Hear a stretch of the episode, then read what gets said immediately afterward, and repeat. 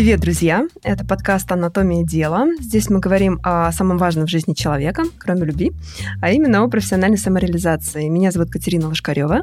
Подкаст записывается при поддержке Ворскес России. В каждом выпуске мы разбираем одну профессию со всех возможных сторон. И сегодня речь пойдет о профессии пластического хирурга. Поэтому в гостях у нас Игорь Краюшкин, собственно, пластический хирург, кандидат медицинских наук, главный врач клиники «Время красоты». Игорь, привет! Привет! Ну, давай начнем с традиционного традиционного, как ты попал в профессию, да, потому что про врачей все-таки существует такой стереотип, не стереотип, что это всегда плюс-минус династийная история, да, когда папа был врачом, дедушка был врачом, и зачастую ребята рассказывают, что у них либо практически даже выбора не было, как они для себя это рассматривали. Как у тебя это было? У меня с ранних лет было ощущение того, что я должен быть врачом. И, честно говоря, вот произносят часто фразу «призвание», прийти в медицину по призванию, именно так я себе это и представляю. Вот я, скорее всего, пришел по призванию. Ну, то есть, что это значит? Значит, что когда ребенок начинает ощущать себя, понимать себя каким-то образом, э, видеть себя как часть этого мира, он понимает, кто он. Вот мне где-то, наверное, лет с пяти, с шести стало понятно, что я буду доктором.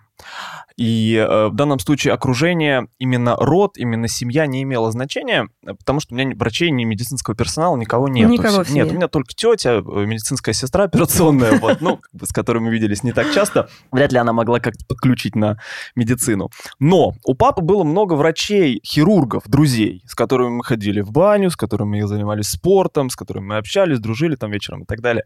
Вот. И вот когда эти хирурги собирались, это вот такой, знаете, in the lap of the gods, то есть вот э, богоподобные существа приходили к нам домой, либо мы приезжали к ним, и я совершенно восторженно наблюдал слушал за ними, общался, слушал их истории, задавал им вопросы и так далее. Вот, поэтому определенно по призванию, но общество, ну, друзей, наверное, да, родителей как-то подтолкнуло к тому, чтобы понимать, какие это люди, кто они, как они себя ведут, чем они живут и так далее. И, соответственно, уже дальше, когда там немножко более сознательный возраст был, 11 лет я впервые побывал в операционной, это было уже собственное желание, это уже была моя инициатива, я как бы донимал отца, говорю, ну, слушай, попроси, чтобы Ну, меня в да, ну, чтобы операционную. Меня кто-то взял в стационар, я, я ни разу не был в операционной. Вот, и меня... Да нет, я соврал немножко. В 8 лет меня оперировали. Да, вот я тогда сам впервые побывал в операционной. А в 11 я уже побывал как медицинский персонал. То есть меня в Ялтинской городской больнице э, доктор взял с собой на дежурство. Он показал мне сначала отделение, показал реанимацию, показал оперблок вне операции, да, а потом взял на грыжесечение. Вот первое, что я видел своими глазами, это было грыжесечение передней брюшной стенки. Интересно было? Да, это было очень увлекательно. Причем смотрел как за операционным процессом. Ну, тогда понятно, едва ли на что-то можно было разобрать. Только такое первичное ощущение, что я помню, ну, подкожировую клетчатку, жир, там, слои какие-то, да. И тебя Ну, это не напугало? Нет, это было очень интересно. Но я тогда не понимал, что это такое. Но еще интереснее было наблюдать за ними в процессе работы. То есть вот эти вот богоподобные существа из детства, вот они, вот что они творят в операционной. Это было куда более интересно. Они работают, общаются о жизни, травят байки, э, как бы время от времени переключаясь на рабочий процесс, обсуждая какие-то профессиональные моменты. Вот, то есть, ну, тогда это, тогда это не то, что зацепило, тогда это углубило мое переживание. Потом дальше, ну, как бы углубление в, в- в интерес специальностью. В 16 лет я впервые намылся на операцию, то есть проассистировал на аппендэктомии. Вот. И дальше уже институт. Первая операция была сделана на первом году ординатуры полноценная. Ну и вот, наверное, это такая своеобразная инициация уже в хирургическую специальность. Слушай, ну то есть ты даже в подростковом возрасте не сомневался, да? Ну то ш- что я имею в виду, знаешь, как в том анекдоте, когда, ну, говорит, в сороковой раз посмотрела фильм «Красотка». До сих пор мечтаю стать проституткой. Ну, если не получится, тогда врачом. Ну или рэп-певцом, баскетболистом, кем-то еще. То есть у тебя не было каких-то плана «Б», если не получится стать врачом или как-то еще? Нет, нет, однозначно. Лейтмотив был всегда ясен. И ты понимал, что вот это то, чего ты хочешь, и Чётко. дальше двигался по... Да, определенно медицина. Было, не было понимания, в какой вуз поступать, в каком городе жить. В общем-то, честно говоря, я даже видео поднимал. Я не знаю, кто мне вложил это в голову, но есть видеозапись там из младших классов. Я рассказывал о том, что я буду микрохирургом. Вот. Ну, кто-то это вложил явно в голову. я С чего вообще бы ты выбрал специализацию, Ну, да, ну да, да, да. во втором классе? Ну, тем не менее, как бы пять лет микрохирургии я проработал, будучи в ординатуре, да, сейчас я ей не занимаюсь, но делать это умею, поэтому... И пластическая хирургия, она в том числе произрастает из микрохирургии. А какой ты вуз в итоге закончил? Первый медицинский университет, тогда это называлось Московская медицинская академия. Ну, все его знают как Первый мед или Сеченовка. А давай тогда с азов начнем. Как тебе кажется вообще, зачем нужна эта профессия? Потому что я тебе чуть-чуть проиллюстрирую это глазами обывателя, да, иногда кажется, что ну, как бы вся медицина, ну, плюс-минус, она про спасение жизней да, и понятно, что зачастую речь буквально как бы идет на секунды, да, и, собственно, врачи занимаются, и врачи, и медсестры, да, спасением жизни. При этом про пластическую хирургию существует такой стереотип, что речь не идет о, например, ты дышать не можешь, тебе нужно нос исправить, да. Все остальное, если говорить про эстетическую составляющую, то это уже скорее как будто бы ты имеешь дело с самого разного рода тараканами в голове человека, которому почему-то кажется, да, что в чем-то он недостаточно совершенен, прекрасен и так далее. И, в общем, это все можно было бы через работу, я сейчас утрирую, да, как обывательски говорю, с психологом, да, или там через занятия спортом или что-то еще. Короче, ну, либо поправь что-то, да, либо, не знаю, прими себя, полюби и так далее. Как ты для себя формулируешь смысл, назначение вообще в мире твоей профессии, того, что ты делаешь? Пластическая хирургия действительно очень интересное направление, и если глобально смотреть, то она состоит из двух больших направлений. Это реконструктивная хирургия и эстетическая хирургия. И вот то спасение жизни или возвращение физического тела к норме как раз удел реконструктивной хирургии. И таких хирургов много, они есть, и, в общем, как бы это направление живет. Второе направление эстетическая медицина – это когда человек физически не болен. У него все в порядке, но он каким-то образом хочет усовершенствовать свое тело. И в данном случае, конечно, очень важным моментом является именно желание. Желание и право человека на выбор того, что он хочет. Свобода выбора. И вот пластическая хирургия эстетическая является очень важным направлением именно в поддержании свободы выбора человека. Если говорить о том, что ты упомянула тараканов, да, в голове, которых можно выгнать, и, собственно, не захочется там что-то себе оперировать, не знаю, там, увеличивать грудь или менять форму носа. Тут, я думаю, э, стоит рассмотреть такой момент, как момент мерности. Потому что первые два года своей ординатуры я работал с э, сменой пола, транссексуалами. Транссексуалами, которые, ну, переходят из мужчины в женщину, из женщины в мужчину. Я работал в бригаде Российского научного центра хирургии, ну, как бы основное место, где в России это делается.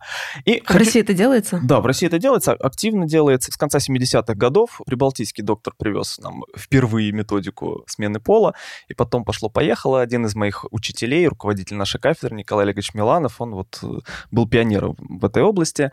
Вот, и, в свою очередь, его ученик Адамян э, Рубен Теосович, он является, ну, таким, наверное, оплотом, основным, как бы, деятелем, двигателем смены пола в Москве и в России. И вот я, собственно, в его бригаде и работал первые года ординатуры.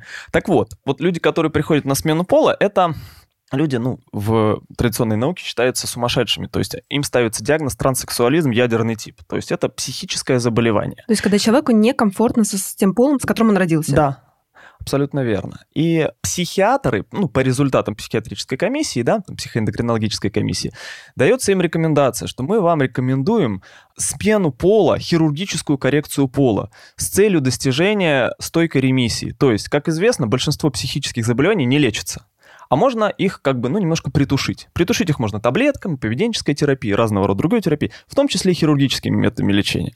Поэтому что делают с транссексуалами? Им рекомендуют хирургическую коррекцию. Они приходят в профильный стационар, в котором эту хирургическую коррекцию делают. Им делают мастектомию, то есть удаление молочной железы, например, женщины в мужчину, да, удаление матки, удаление яичника. И в зависимости как бы, ну, от степени заболевания и от того, что нужно сделать, как модифицировать нужно тело человека, достигается тот или иной, ну, как бы вариант психической нормы. Угу. И я хочу сказать, что вот трансов, которые, ну, трансов называют, да, транссексуалов, трансгендеры, которым удалялись молочные железы, они на следующий день после операции являлись, ну, просто счастливейшими людьми. Да. Вы понимаете, что человека можно давить э, седативными и разными транквилизирующими препаратами пожизненно, а можно один раз, так сказать, выполнить небольшую коррекцию, которую он всю жизнь хотел выполнить, и сделать его счастливым, счастливым. социально адаптированной личностью. То есть человек это хотел.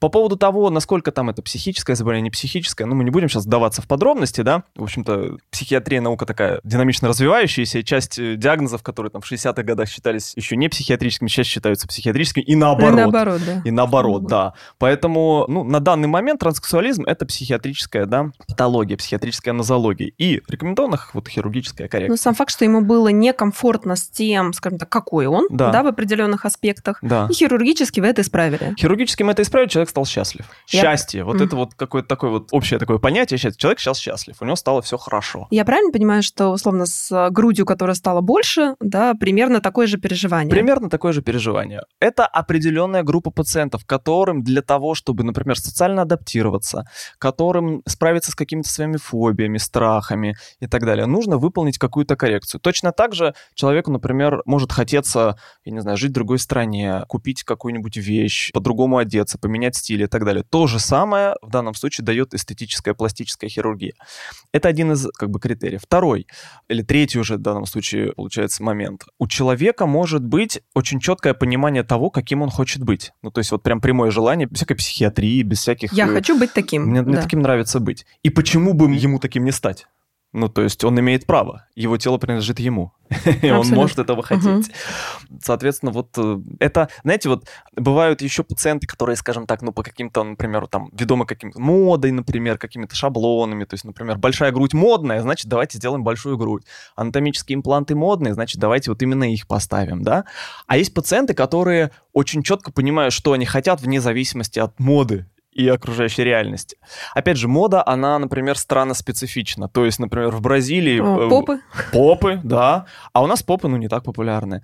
А на Востоке, допустим, Япония нет, Китай в основном. Расширение глаз? Расширение глаз mm-hmm. и европеизация века. То есть убирать пикантус, такая складочка, которая mm-hmm. сверху. Россия, ну, как бы стандартное увеличение груди. Пышная грудь славянская, это как бы всегда в моде и в тренде будет, да. Наверное, никогда это не закончится. Да. Вот. Сейчас вот запустили операцию по формированию узкой талии, а по сути, что такое талия? Узкая талия — это подчеркивание пышности груди, пышностью бедер. Песочные часы, Песочные все, часы, такое, да. да. Вот. Старый свет — это разного рода омолаживающие операции, подтяжки лица и так далее. Кавказ — нос. Считается, что ни один кавказский пластический... это же изюминка, это же вот просто... Ну, тем не менее... Ну, а у китайцев тоже как бы глаза — это изюминка, но тем не менее меняют их. Вот. Поэтому считается, что все пластические хирурги высадцы из Кавказа лучше всего оперируют носы, ну, потому что как бы потребность большая. То есть она, это страна специфичная. И получается, что если человека, который хочет, например, поменять свою внешность, э, бросить ну, куда-нибудь в Японию, то он захочет, например, веки прооперировать, да, или в Китай. Вот. Если в Бразилию, то, соответственно, э, какие-то формы более пышные сделать. Это вот одна группа людей. А вторая группа людей, они вот просто хотят что-то определенное. Вот, вот с детства хочу, например, уменьшить себе нос, или вот всегда хотел большую грудь. Вот, это тоже интересная группа людей, они вот как-то изнутри у них идет переживание вот это. Первое такое снаружи, а это вот изнутри. А бывало такое, что ты отговаривал человека от какой-то операции, или, может быть, не знаю, предлагал какую-то какую-то э, альтернативу, или ты понимал, что к тебе приходит сильно сомневающийся человек, который на самом деле не очень понимает, чего он хочет, если к этому еще и сразу добавить операционное вмешательство, то, в общем, будет не гуд. Бывало Кать, а такое? А, понимаешь, это одна из частей нашей работы, пластических хирургов. с человеком? Разумеется, мы же как бы не заказ выполняем. То есть мы должны понять, чего человек действительно хочет на самом деле, и что мы можем ему дать реально. То есть если мы как бы сделайте нос, мы всяких собеседований делали нос, ну, наверное, наша специальность очень быстро бы выгорела. Нет, человек приходит с каким-то конкретным запросом. И ну, на этот счет есть история по поводу того, когда ко мне пришел пациент и говорит, увеличьте мне, пожалуйста, половой орган, половой член. Вот, э, я говорю, давайте на осмотр, провел его в, э, в перевязочную, вот, но как бы показаний, так сказать, к увеличению полового органа не было. И в ходе беседы, наверное, минут 20-25 мы с ним общались, он говорит, а давай сделаем все-таки, может быть, циркумцизию. Это, э, это что? обрезание. А. Я говорю, ну подожди, разница между увеличением как бы, и обрезанием, она есть. Может, все-таки подумаем. Он ушел, через какое-то время вернулся и говорит, да, давайте точно обрезание. Мы сделали обрезание, а потом оказалось, что он мусульманского верования, и в семье отец был обрезанный, брат сам обрезался, а вот он до довольно долгого времени, там порядка 40 лет ему было, он не мог решиться на эту операцию. А для него это, ну, как инициация, да, угу. ну, то есть такой психологически значимый момент был вот это обрезание. И вот, понимаете, он даже к врачу пришел, а вот что-то вот хочется, а вот что-то вот надо сделать в этой области, а вот что конкретно, ну, либо какой-то страх есть проговорить, да, либо, ну, до конца не, сам не осознавал, что проговорить. Вот моя задача в данном случае была вывести его на то, чтобы, ну, сделать обрезание, раз человек, ну, он счастлив, у него все хорошо. То есть, на самом деле, вытащить вот это желание, которое будет поближе к истинному, да, да желанию, однозначно. это важная часть профессии. Да, принципиально важно. Скажи, а это мучат вообще в медицинском вузе? А, да. Да? Конечно. Слава богу. Да, я просто вспомнила из своей учебы в университете в Нэшвилле, где у нас была ну, такая смешанная группа по одному из предметов, и там была девушка, моя подруга-врач из Венесуэлы, которая, посмотрев на то, как все происходит в Америке, очень сильно переживала и даже сделала специальную программу по этике врачебной для венесуэльских вузов, потому что она поняла, сколько всего там вообще не обсуждают, не проходят, ну, как бы огромная вот эта составляющая ну, психологическая, да, каждой болезни или, ну, вот любой, короче, помощи человеку, что все это скрыто. Считается, что врача нужно научить лечить, резать и так далее.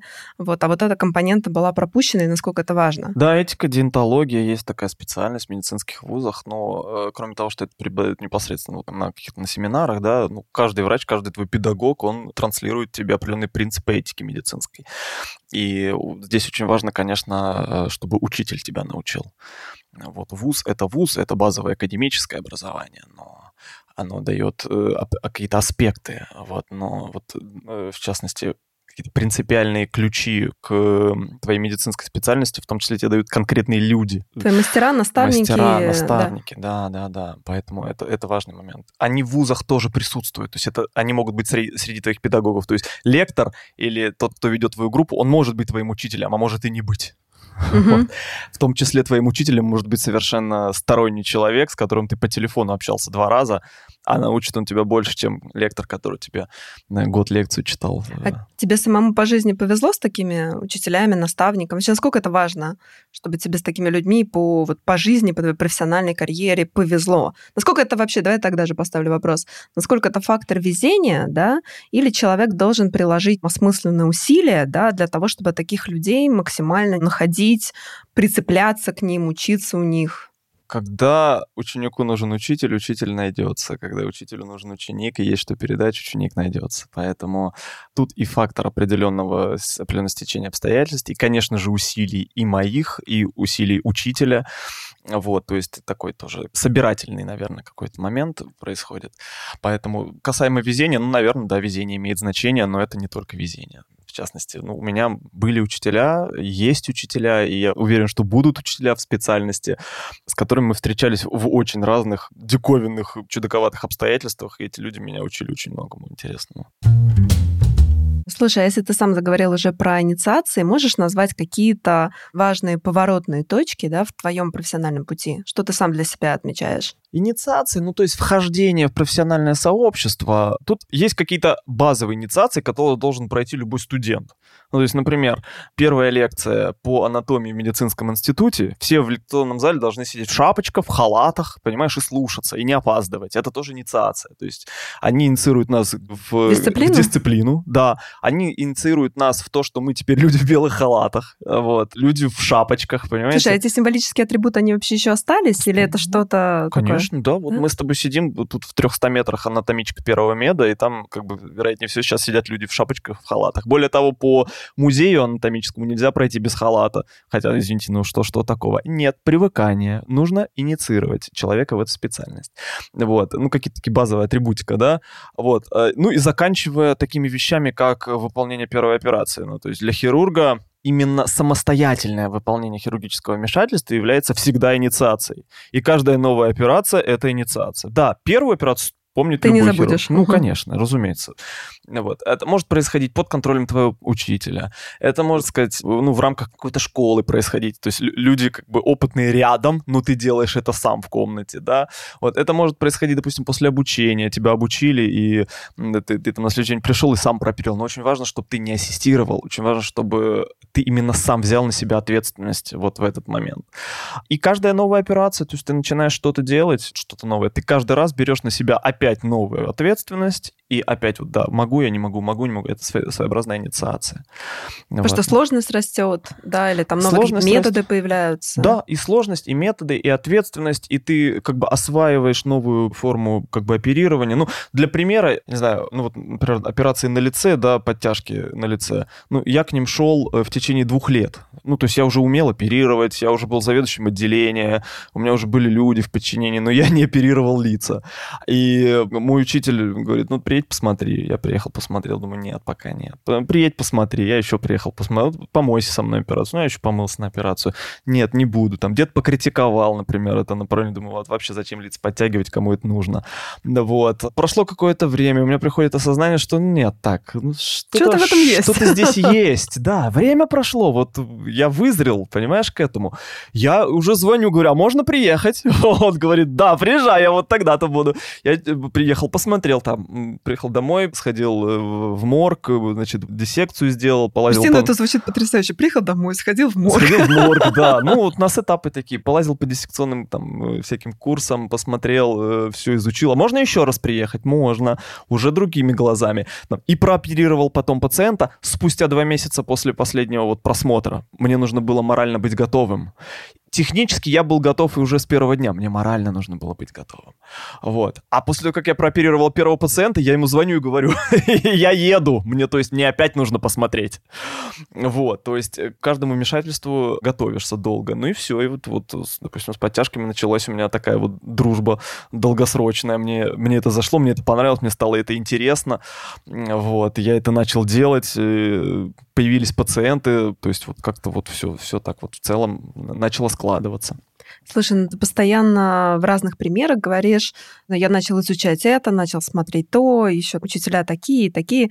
Это звучит так, как будто бы процесс вообще обучения и освоения чего-то нового в этой профессии вообще не заканчивается. Не да? заканчивается. То есть у тебя есть некоторое там, фундаментальное академическое базовое образование в виде первого меда, да, и дальше ну, такое ощущение, что sky is, is the limit, да, ну, то есть учиться, учиться, осваивать новые методы, это вот, скажем так, это все равно зависит от желания каждого конкретного хирурга, насколько ему интересно пробовать новое, чему-то учиться и так далее.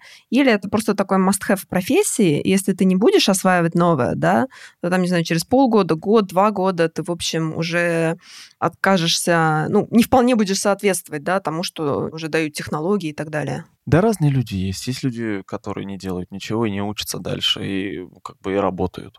Вот вполне успешно работают, у них все хорошо. Есть люди-инноваторы, которые не могут дня провести без чего-то нового в операционной. Им что-то нужно какую-то методику изобрести, что-то внедрить, что-то сделать. Вот. Э, подходов разных. Кто-то стандартно получил образование там, в ВУЗе у учителя и оперирует всю жизнь так, как учитель ему дал. Что касается меня, я считаю, что ну, вот, да, мы обучаемся у учителей, мы применяем эти методики, и вот изнутри должно быть понимание того, а хочешь ты это направление как-то поменять? Достаточно ли оно для тебя, ну, как бы вот упорядочено, энтропия снижена максимально или нет? То есть вот можешь ты в таком направлении дальше двигаться? Если нет, значит, ищи дальше. Вот, и, ну, как Сократ, да, я знаю, что я ничего не знаю, да, Сократ же сказал, по-моему, Сократ. Вот, то есть, когда человек доходит, ну, до некого номенклатурного состояния, он понимает, что существует такая идея, такая, такая, такая, такая идея, и равноправильными они могут быть, и равноправильные подходы могут быть, и они действительно обоснованные. Вот, и для ряда пациентов это подойдет, для ряда пациентов это подойдет. Поэтому, что касается меня, я, конечно, за постоянный рост, за постоянное исследование, обучение. Э, ну, опять же, наше профессиональное сообщество, оно очень хорошо предрасполагает к этому. А вот, например, там карантин в последние месяцы, он не то что предрасположил, он стер границы. То есть специалистов, лекторов, которых я высматривал в течение там нескольких лет, высматривал, на каком конгрессе человек будет с ним пообщаться, или где он какой-то мастер-класс будет давать. Здесь, понимаете, вот... И все ушли в онлайн? Они ушли в онлайн, и в Зуме читали лекции с показательными операциями. То есть я из дому не выходил и смотрел. Ну просто это, это, это невероятная была тема. Я записывал на телефон с монитора своего компьютера. Понимаете? То есть вот настолько это было это просто вот э, уникально.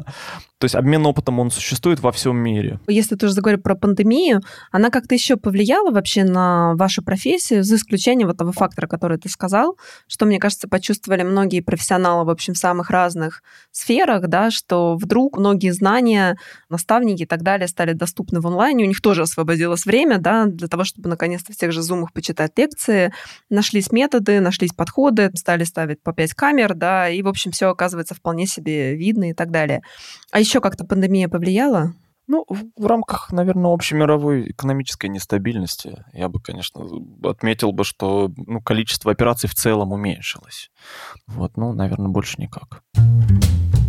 Если вернуться к каким-то вариантам освоения профессии, я правильно понимаю, что если мы говорим про базу, то здесь, в общем, шаг вправо, шаг влево, тут не особенно есть какие-то альтернатива, ты должен пойти и получить хорошее базовое университетское да, образование а первый мед, для того, чтобы, ну, в принципе, понятно, попасть в комьюнити, да, в сообщество, стать врачом. Да, да. определенно. Вот метод, э, ты вот когда уже доходишь до непосредственно применения методики хирургической, ты думаешь, а зачем ты вот там 6 лет учился в институте, 2 года в ординатуре, защищал диссертацию 3 года, вот, а потом тебе еще нужно осваивать хирургический метод. Почему сразу нельзя освоить? Ну, неужели так сложно скальпелем разрезать ткань, там, пережать сосуд, что-нибудь скоагулировать и так далее? Э, нет, не сложно, можно сразу, но, но? чем отличается человек, вот ремесленник, который без вот этого академического базиса, без фундамента, и с ним. Человек, который оперирует, и у него есть фундамент, он, кроме того, что оперирует, он понимает, как действовать в внештатных ситуациях. Он понимает, чем чревато то, что он делает. Он понимает всю как бы глубину процесса. Понимаете? То есть это фундаментальные знания, начиная вот от клеточки, как там, соответственно, энергетические разные воздействия происходят на митохондрии, на рибосомы и так далее, генетического материала, заканчивая уже как бы вот непосредственно то, чем он пальцами трогает э, в перчатках хирургических. Вот. И что это значит? Это значит в первую очередь, что степень ответственности этого человека фундаментальным образованием значительно выше угу. чем степень ответственности того, кто ну просто освоил как бы работу цирюльника и занимается вот э, мануальным навыком, то есть рассечением, сшиванием. Слушай, а как это сейчас вообще в целом устроено? То есть, а, если ты идешь после школы учиться сразу в медицинский вуз, дальше примерно траектория понятна, ты ее назвал. Да? Возможно ли в вашей профессии, не знаю, там, передумать лет в 25, 30, 35, и тоже пойти, ну, как бы по этому пути, поставить себе цель, стать врачом. Или если ты, в общем, после школы не тот выбор совершил, то, в общем, для тебя эта траектория закрыта. Да можно, можно на любом этапе поменять. Ну, просто а нет возрастных, знаешь, как у актеров э, верхней планки? Да нет, нет, конечно, нет. Ну просто человеку с возрастом, может быть, какие-то наслаиваются другие психологические факторы, но поменять можно в любой момент. Главное, понимаете, опять же, вот это призвание, понимание того, чего ты хочешь. Если ты э, допер, если ты вот осознал, актуализировал свое призвание в 40 лет, ну, надо заниматься тем, что тебе дано и что ты хочешь, да, как бы, как говорят, плохенькая собственная харма лучше, чем э, чужая, но очень хорошая. Ну, ну харма, то есть кармический путь, то есть то, к чему тебя есть призвание.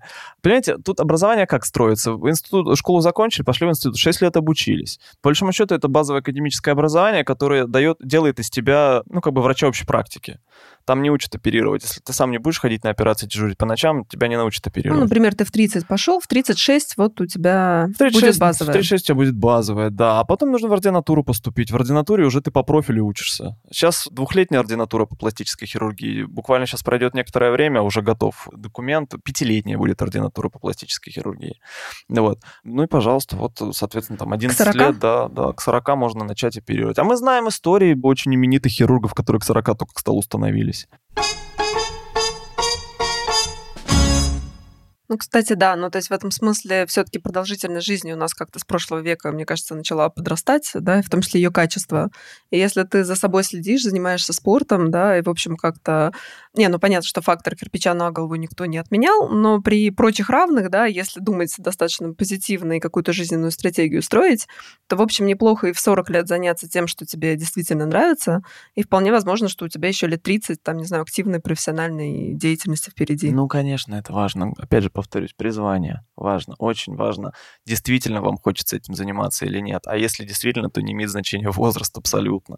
И есть случаи, когда досрочно мединститут заканчивают. И есть случаи, когда, ну, вот у меня у друзей сейчас, у человека по всем э, параметрам докторская диссертация, да, готовая, она написана, уникальная диссертация, а у него даже еще кандидатской нету. И вот сейчас подают сразу на докторскую. Угу. Ну, и вероятнее всего все-таки пройдет.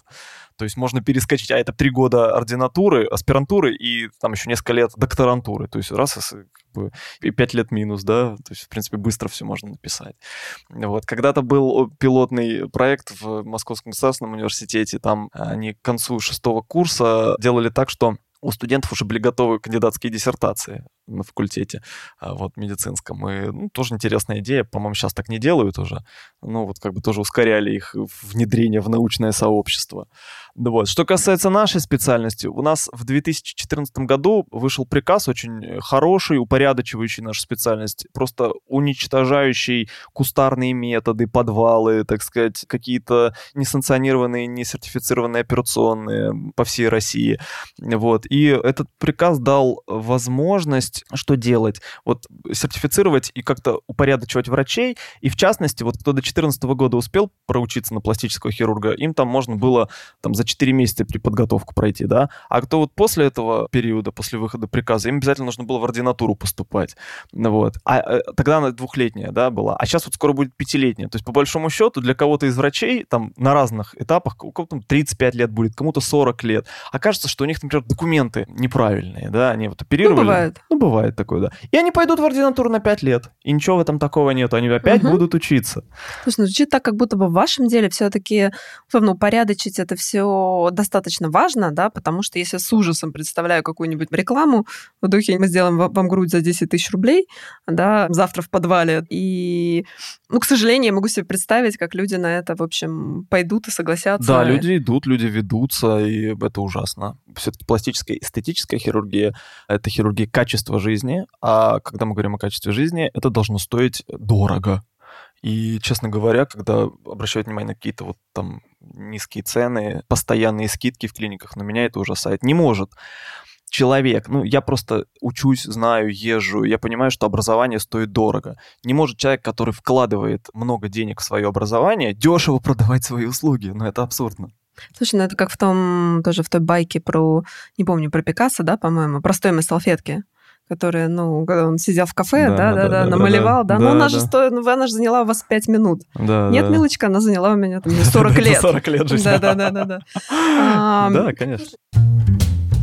Слушай, но если говорить про качество жизни, про все такое, все-таки зачастую, мне кажется, когда люди выбирают э, профессию, они во многом себе на самом деле выбирают, ну, пытаются выбрать образ жизни, да, потому что у них есть некоторые образы, представления, казачно, не знаю, что в банках все ходят в очень красивых, строгих костюмах, повсюду стоят фикусы, да, там, не знаю, мрамор, красивые бумаги, красивые барышни за конторками, и вот как-то так выглядит банковская, и деньги вокруг, да, как-то так выглядит банковская деятельность.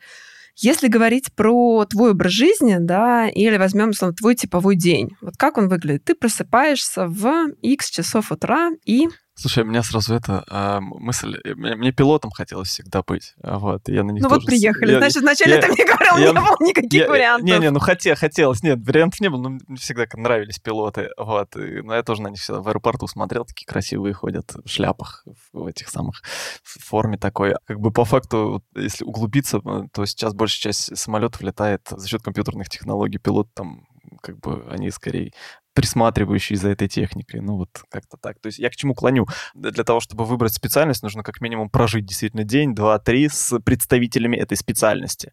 И вот тогда, когда я в 11 лет впервые был на операции, я что целый день провел и до ночи. Вот, я смотрел, как они себя ведут, что они там делают, чем они говорят, на каких койках спят, что едят и так далее. То есть это важный момент. И типовой день сейчас, ну, я утром не просыпаюсь рано, я не люблю утро, стараюсь спать, э, да, ну вот То есть это, это кстати, тоже разрушение определенного стереотипа. Я к этому долго шел. Считается, что там, врачи должны рано приходить на совещание. Мы по, об этом никому не скажем. По утрам, да. Ну, как бы, когда человек начинает строить свой день так, как ему комфортно, для максимально эффективной, продуктивной работы, ну, границы стираются, ты можешь начинать операцию и в 11, и в 12 часов дня, и в 6 часов вечера. У нас есть э, номенклатурный хирург в России, который ночью оперирует, ему так вот комфортно, вот, а, и консультирует, кстати, ночью. Вот поэтому я где-то часам к 12 приезжаю в клинику. Вот, у меня сначала операционный день, в зависимости от того, когда заканчивается операция, это может быть в 3 часа дня, это может быть в 6 часов дня. После этого начинаются консультации, перевязки и общение с пациентами. Ну и до победной собственно. А выходные вообще, представь, там суббота, воскресенье у вас все так же, как у большинства смертных или? Стараюсь отдыхать, но иногда получается ставить оперативное вмешательство и на выходные. Ну вот ты упомянул какие-то гуру, номенклатуру, да, в твоей профессии. Кого бы ты мог назвать как ну, таких людей, которые тебя самого очень вдохновляют?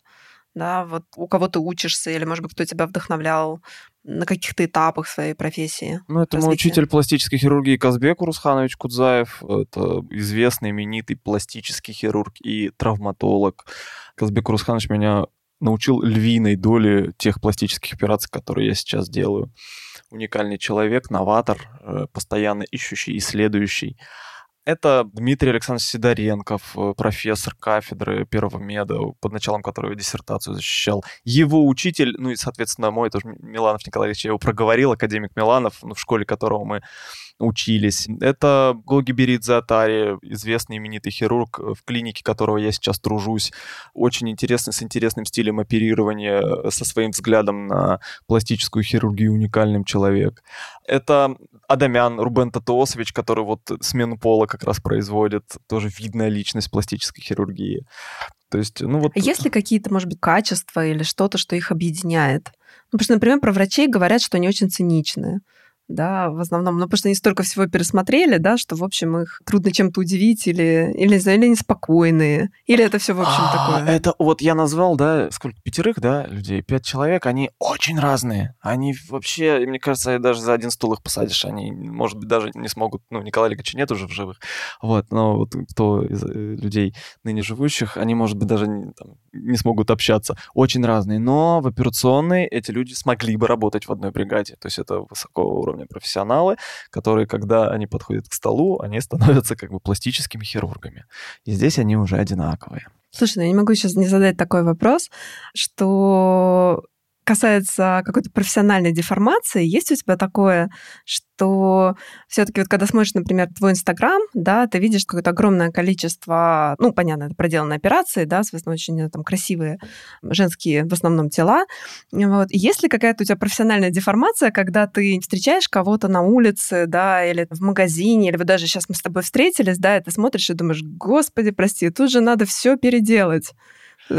Я вообще считаю, что хирург пластический должен быть по отношению к своей специальности в метаконтексте. То есть он должен сверху на нее смотреть, и э, у него не должно быть конкретно каких-то вот мнений. Вот вам нужно это сделать, вам нужно это, вам нужно это. Пациент приходит с запросом, говорит, я хочу вот так. А мы должны предлагать варианты, как это можно сделать. Ну, вот такое. Ну, э, мы все люди, тем не менее. У нас есть определенные в голове стандарты красоты. Нам нравятся маленькие груди, большие груди, маленькие ягодицы, большие ягодицы. Ну, вот я, например, когда в Токио был, я никак не мог смириться с тем, что у всех японцев мешки под глазами. Ну, большинство японцев, да. да вот, это, ну, это бы исправить. Ну, вот мне хотелось, мне хотелось всех поголовно оперировать там, да, с мешками. А потом с японцами переговорил, оказалось, что они этого не делают, потому что если у человека мешки под глазами, значит, он много работает, а значит, он молодец. Вот, то есть это культурный код. Мешки Кстати, под да, глазами это, да, это символ. То есть, ну вот так. Прикольно. Слушай, а вот сейчас уже, если говорить про молодых ребят, которые девчонок, да, которые вот сейчас думают, какую профессию выбрать, во-первых, посоветовал ли ты бы им, да, профессию пластического хирурга, а во-вторых, что про себя должен человек понимать, может быть, какими качествами обладать, да, может быть, это качество характера, может быть, это склонность к чему-то, может быть, это небрезгливость или ну, все что угодно, да, чтобы человек про себя мог понять вот это вообще его, не его. В принципе, хирурги, ну, смотри, это ремесло, которое требует физических усилий. То есть человек, идущий в профессию хирург, должен на это рассчитывать. Это не сидеть за компьютером в офисе, это не сидеть дома, да, писать в свободное, комфортное для тебя время. Это стоять у операционного стола довольно в душном помещении, в обличении определенном. Если говорить там о работе в рентген-операционных, э, там еще килограмм 12-15 на тебя вешают свинца для того, чтобы тебя не облучало. То есть это физическая нагрузка. Ты постоянно потеешь, тебе тяжело, к этому нужно быть адаптированным и понимать, что ну, там, если ты несколько лет жизни в этом проведешь, и ты не сможешь, но, может быть, нет смысла дальше двигаться. Я сейчас не говорю про какие-то гендерные различия. Ну, а все, есть они? Э, ну, все-таки мужчины, я думаю, сильнее, чем женщины физически, как бы если общий срез взять, да? Все-таки мышечная масса у мужчин больше, вот, и способность развиваться у мышц, они как бы более физически выносливые. Поэтому, ну, наверное, да, можно так сказать. Ну, мы знаем видных женщин-хирургов, которые великолепно специальность развивают и очень хорошо себя там чувствуют. Вот. А вот что касается каких-то психологических факторов, ну, наверное, есть, да, наверное, определенный цинизм должен быть. Опять же, что такое цинизм? Цинизм — это способность не вовлекаться в текущую ситуацию. Ну, то есть ты, когда оперируешь, ты понимаешь, что перед тобой не человек со всем его разнообразием внутреннего мира, да, а операционное поле с органами. Ты не можешь в данный момент как бы импотировать человека и думать, как же ему тяжело-то mm-hmm. было перед операцией.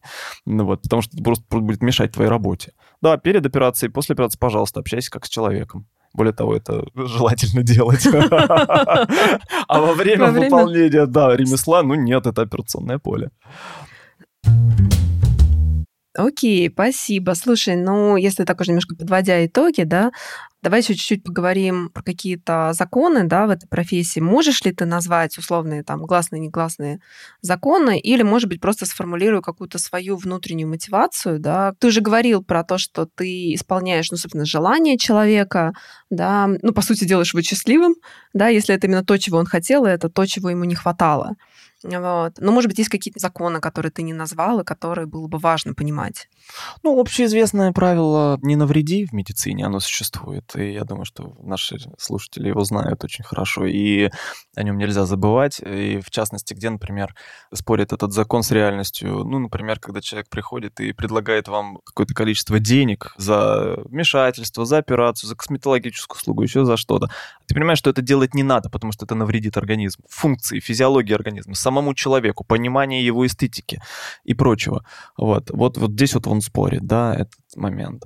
Это когда применяешь высокотравматичные методы лечения, когда уже существуют менее травматичные методы когда э, ты применяешь методы лечения, которые уже, допустим, заменены аппаратными методиками, можно, например, неинвазивно это делать, либо через маленькие проколы, ты делаешь большие разрезы, человек вместо одного дня восстановления восстанавливается месяц. Это тоже нарушение закона «не навреди». Ну и э, я в самом начале говорил еще важную вещь. Нужно понять, чего человек хочет. То есть у человека должен быть запрос на определенный э, вид э, там, вмешательства, на то, чтобы вылечиться, на то, чтобы что-то себе поменять. Вот. И вот э, заниматься человеком, оперировать нужно только, когда есть этот запрос. И очень важно этот запрос выяснить, выявить. Ведь э, вот э, известный профессор, профессор, по-моему, да, Виноградов, который ну, советскую номенклатуру лечил, где-то тут тоже недалеко жил, вот, в районе Никитской, он проводил по полтора часа, собирая анамнез у пациентов. То есть первый первичное собеседование, он терапевтом был. Полтора часа для него было абсолютно нормально. То есть этим пренебрегать нельзя. А он полтора часа пытался выяснить, а что хочет человек, а что ему нужно, а что он может ему дать. Вот, поэтому такие длительные консультации, вгружение в проблему человека, э, в желание его и так далее, это тоже важным моментом ну, является. Кстати, да, это даже, мне кажется, наши а, слушатели, или, по крайней мере, я точно на себе это ощущаю, когда ты чувствуешь, что у врачей есть какой-то тайминг, да, и чем короче этот тайминг на пациента становится, да, и ты вот знаешь, что на тебя 20 минут, из них а, минут 15 врач заполняет какие-то свои внутренние бумажки в компьютере, да, потому что у него не будет для этого другого времени. Ты говоришь, подождите, я еще вот это хотела упомянуть, мне кажется, это тоже важно, да, у меня в таком году было такое, в таком такое, может быть, это тоже все влияет. Да, конечно, это через шаг, наверное, на результате тоже складывается. Но а... это тоже было бы нарушение э, закона не навреди, потому что если ты знаешь, что тебе на пациента 20 минут, и ты хочешь на него потратить больше, понимаешь, что больше, ну извините.